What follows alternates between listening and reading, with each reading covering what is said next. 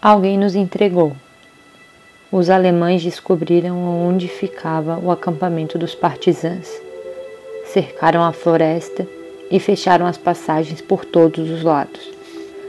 Nos escondemos em um matagal fechado. Fomos salvos pelos pântanos onde a tropa punitiva não entrava. Um lodaçal.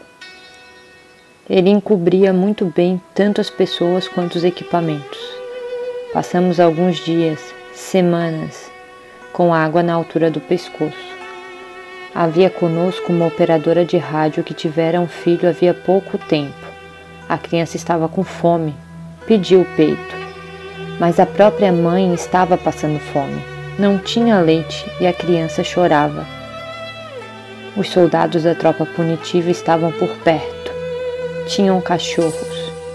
Se os cachorros escutassem, todos nós morreríamos. Todo o grupo. Umas 30 pessoas, entende? O comandante tomou a decisão.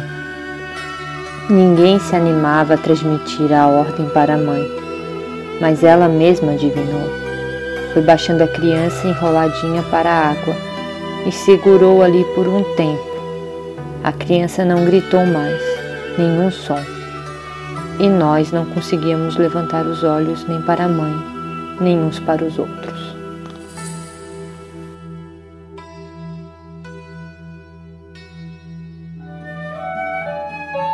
Rádio EJA Continental.